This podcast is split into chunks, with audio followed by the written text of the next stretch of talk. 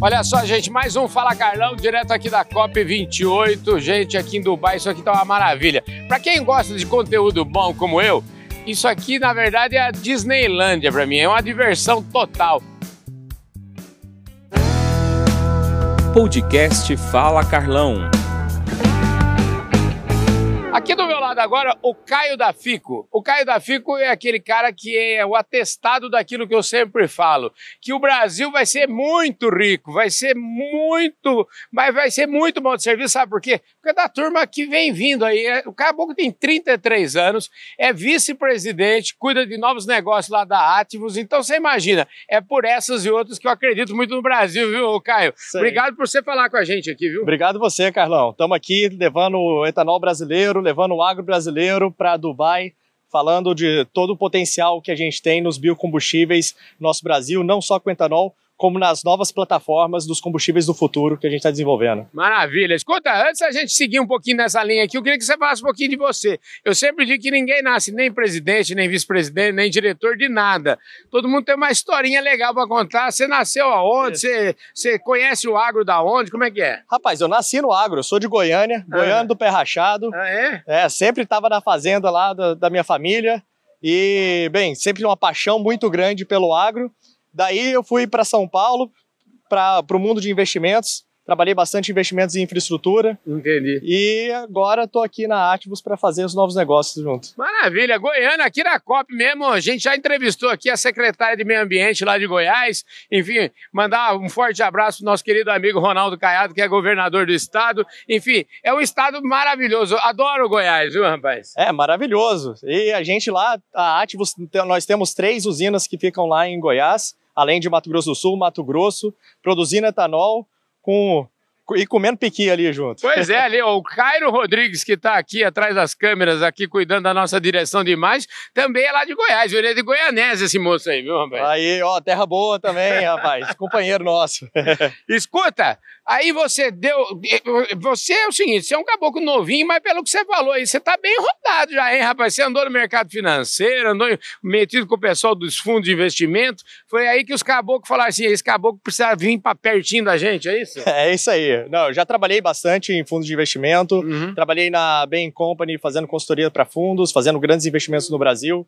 Depois trabalhei na Mubadala, fazendo também grandes investimentos. Mubadala que é acionista da Ativos, Aham. hoje né, o, o acionista de referência da companhia. Trabalhei também em outros fundos de infraestrutura, como Pátria, aqui no Brasil, sempre levando desenvolvimento, transformando o nosso país e usando o que, que o Brasil tem de melhor, todas as grandes potencialidades dele para potencializar nossa economia, levar desenvolvimento. Ninguém nasce presidente da CETESB e nem presidente de nada. Todo mundo tem uma historinha para contar e a gente pede realmente para quem está aqui, para quem vem aqui no programa, começar do começo, que é contando um pouquinho da sua história, onde você estudou, eh, quais são os valores que você trouxe lá de casa, da sua família. Eu sei que você nasceu em Piracicaba, conta aí para nós. Isso aí, Calão. Minha história começou lá na Clínica Malfi, em Piracicaba. eu sou filho de piracicabanos mesmo. Eh, Meus pais estudaram na Exalc, foram servidores públicos. Cresci em São Paulo.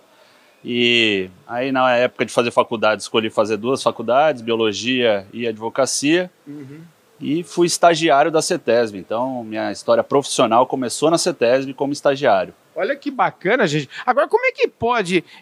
eu acho que é, é descendência de origem oriental essa história de fazer duas, porque a gente já fica satisfeito com uma. Eu, por exemplo, estudei, fiz jornalismo lá na PUC, em São Paulo. E você, já não, não satisfeito, fez duas de uma vez? Como é que é?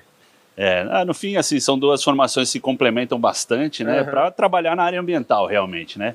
E ainda no meio do caminho entre a USP e a PUC tinha a CETESB. Aí eu fui fazer estágio na CETESB. Então passava lá na- nas faculdades, aprendendo a parte teórica e a parte prática na CETESB.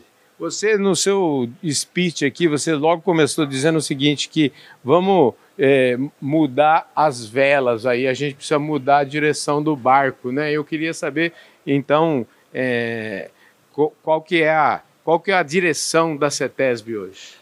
Legal, Carlão. É o seguinte, a gente está aqui na- no nosso painel, a gente discutiu um pouco a relação entre as empresas e o poder público. Como é que a gente pode alinhar os nossos barcos aí para a gente rumar para o mesmo sentido, né? Tendo em vista os desafios que a gente tem, os desafios comuns, né? De impactar positivamente a vida das pessoas, né? E também cuidar do meio ambiente. Então, como é que a gente pode alinhar esses barcos, alinhar os barcos da iniciativa privada com o poder público para conseguir apresentar resultados, resultados importantes é, nesses dois componentes, pessoas e meio ambiente. É, e aí, Carlão, a gente enxerga assim um potencial enorme para a gente passar a trabalhar com novas ferramentas uhum. na CETESB. É uma orientação do governador, uma orientação Sim. da secretária Natália. A gente não ficar congelado naquilo que a CETESB é, já criou de positivo. A CETESB tem 55 anos né, de história. Toda essa história ela foi construída em cima das ferramentas, principalmente de comando e controle. Né? Então, fiscalização, monitoramento e licenciamento ambiental. Isso aí a CETESB já faz, já faz muito bem, faz há 55 anos, tem um corpo técnico de 1.700 funcionários, né? todos muito bem recrutados, profissionais super competentes, com formação, é, muitos engenheiros, engenheiros ambientais, formação técnica, é, com experiência no exterior.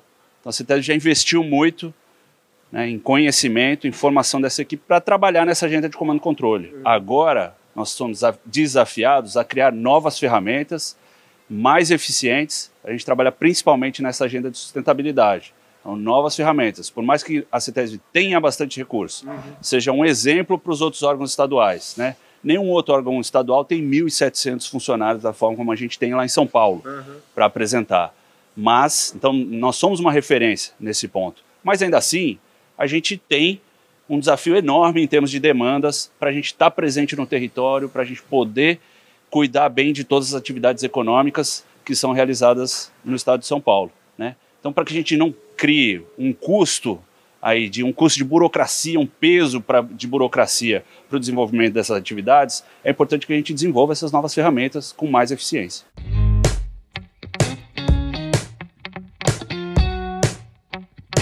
Rafael, obrigado pela sua gentileza. Finalmente deu certo a nossa prosa, né, Rafael? Finalmente, finalmente. Uma alegria estar aqui para a gente poder conversar, né, falar com o seu público, uma satisfação. A satisfação é minha. Eu queria mandar outro aviso paroquial e agradecer também, mandar um abraço grande para o meu amigo Edismar. O Edismar é o seguinte: tinha um amigo meu que já se foi, infelizmente, o Cid Barros, ele dizia o seguinte: eu aprendi com ele que a melhor coisa do mundo são os amigos dos amigos. Porque eles já vêm triados, você não precisa preocupar, você não pergunta nada. Amigo de amigo é amigo meu também, pronto, né, Pronto, é, é, isso mesmo. Quanto mais o Edismar, que é um amigão nosso aí, né? Pois um é. abraço também para ele. Maravilha. Escuta, eu já falei que você é diretor de sustentabilidade da Ambipar, mas antes da gente seguir, né, antes que você conte para nós todo esse trabalho que você vem fazendo, eu queria que você me falasse um pouquinho de você. Quem que é o Rafael Telo? Como é que ele chegou até aqui? Bom, sou Rafael, tenho 42 anos, sou natural de Belo Horizonte, é, vivi lá a minha vida praticamente toda, uhum. sou economista de formação, e venho trabalhando com sustentabilidade desde 2008. Ah, entendi. E aí eu trabalhei muito com consultoria em sustentabilidade, pesquisa, também dei aula, né? Dou aula ainda uhum. quando, quando dá, uhum. né? E há dois anos eu estou na Ambipar, é, cuidando da parte da sustentabilidade né, lá dentro da companhia. Rapaz, e o que, que quer dizer isso, né? Cuidar de sustentabilidade é, você é um leque muito grande. Eu queria que você me falasse um pouquinho, e até estava olhando aqui nesse mesmo folheto que vocês, eu quero que você explique um pouquinho para a gente e faça um desenho para o meu público. O que, que a Ambipar atua em várias, várias várias vertentes aqui, não sei se dá para mostrar lá, mas a gente está falando de meio ambiente, planejamento, até enfrentamento de crises aqui. A gente vai falar sobre tudo isso aqui, viu, gente? Muito bom. É, sustentabilidade é um tema muito amplo uhum. e a Ambipar, ela tem é, como sua missão uhum. ajudar o planeta a ser mais sustentável. Legal. É, e, e aí o que, que a gente faz? A gente trabalha desde a parte de planejamento, então a empresa, ah, eu quero ser mais sustentável. Poxa, o que, que eu faço? Como é que eu preparo a minha governança? Uhum. Como é que eu treino a minha equipe? Como é que eu ajusto os meus indicadores? Como é que eu faço a comunicação para os meus públicos? Então a gente começa ajudando ali. Depois nós temos uma parte que é muito forte nossa, que é a vertical nossa ambiental, uhum. que a gente trabalha com gestão de resíduos, Né? A gente trabalha com toda a parte de serviços ambientais para empresas, para a indústria, Uhum. né? E a gente acredita muito na questão da economia circular. Aqui no Fala Carlão a gente tem um bordão. Ninguém nasce vice-presidente, nem nasce com esse sucesso todo, né, com essa responsabilidade toda que você está assumindo a partir de hoje. Então, antes da gente falar disso, eu queria fazer uma fotografia aqui para o povo. Quem é a, Gabri- a, a Natasha, essa figura tão simpática aqui, que me acolheu tão bem aqui? Quem ela é? Obrigada. Bom, é uma brasileira radicada aí na Europa, na Alemanha especificamente, há seis anos, mas uma viajadora do mundo. Eu comecei a viajar bem jovenzinha, quando tinha 17 anos, morei no Japão. E aí não parei, acho que eu já visitei uns 120 países na minha vida. Pareço nova, mas faz um tempinho já que eu estou viajando.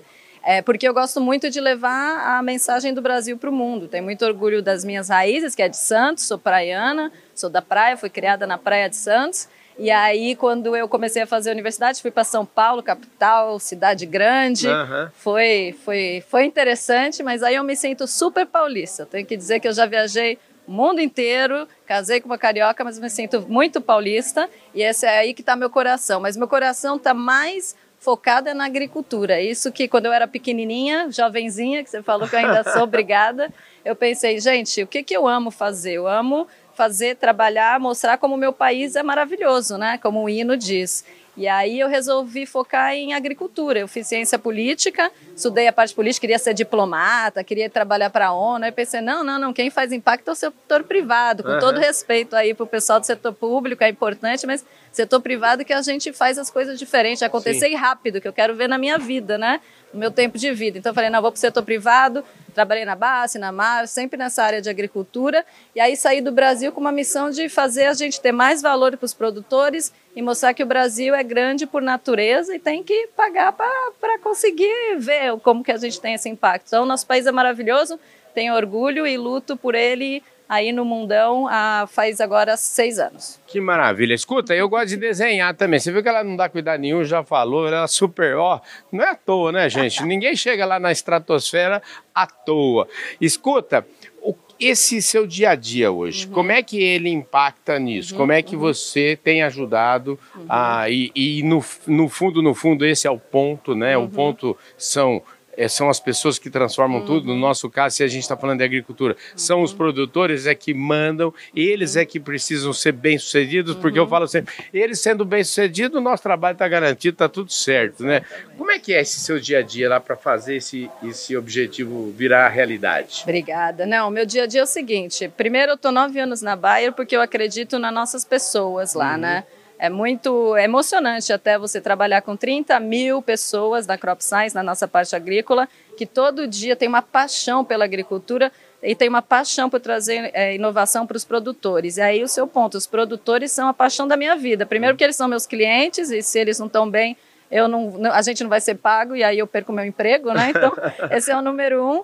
E o número dois, porque eles têm que ter sucesso, porque você está trabalhando com pessoas, você quer fazer com que a vida deles, a vida da comunidade deles fique melhor. Então, essa é a minha razão de trabalho. E aí não sou é só eu sozinha, são essas 30 mil pessoas, os cientistas, o meu time nos países, o meu time global, que fica pensando em soluções inovadoras, como a gente tem lá no Brasil, o Procarbono, super legal, que trata de todos esses temas que a gente está discutindo aqui na COP. A gente tem a gente que trouxe biotecnologia para o mercado, a gente que traz é, inovação como as, as tecnologias digitais de agricultura, que vai ajudar a gente a ser muito mais preciso, o produtor ter muito mais informação para fazer a decisão dele e levar os nossos produtos agrícolas para esse mundão. Então, o meu trabalho no dia a dia é contar para os gringos essa história, mostrar que tem valor, mostrar que tem que pagar, mostrar que a gente é sério, que a gente é competitivo, porque a gente usa tecnologia, porque os produtores sabem o que eles estão fazendo e a gente sabe o que a gente está fazendo.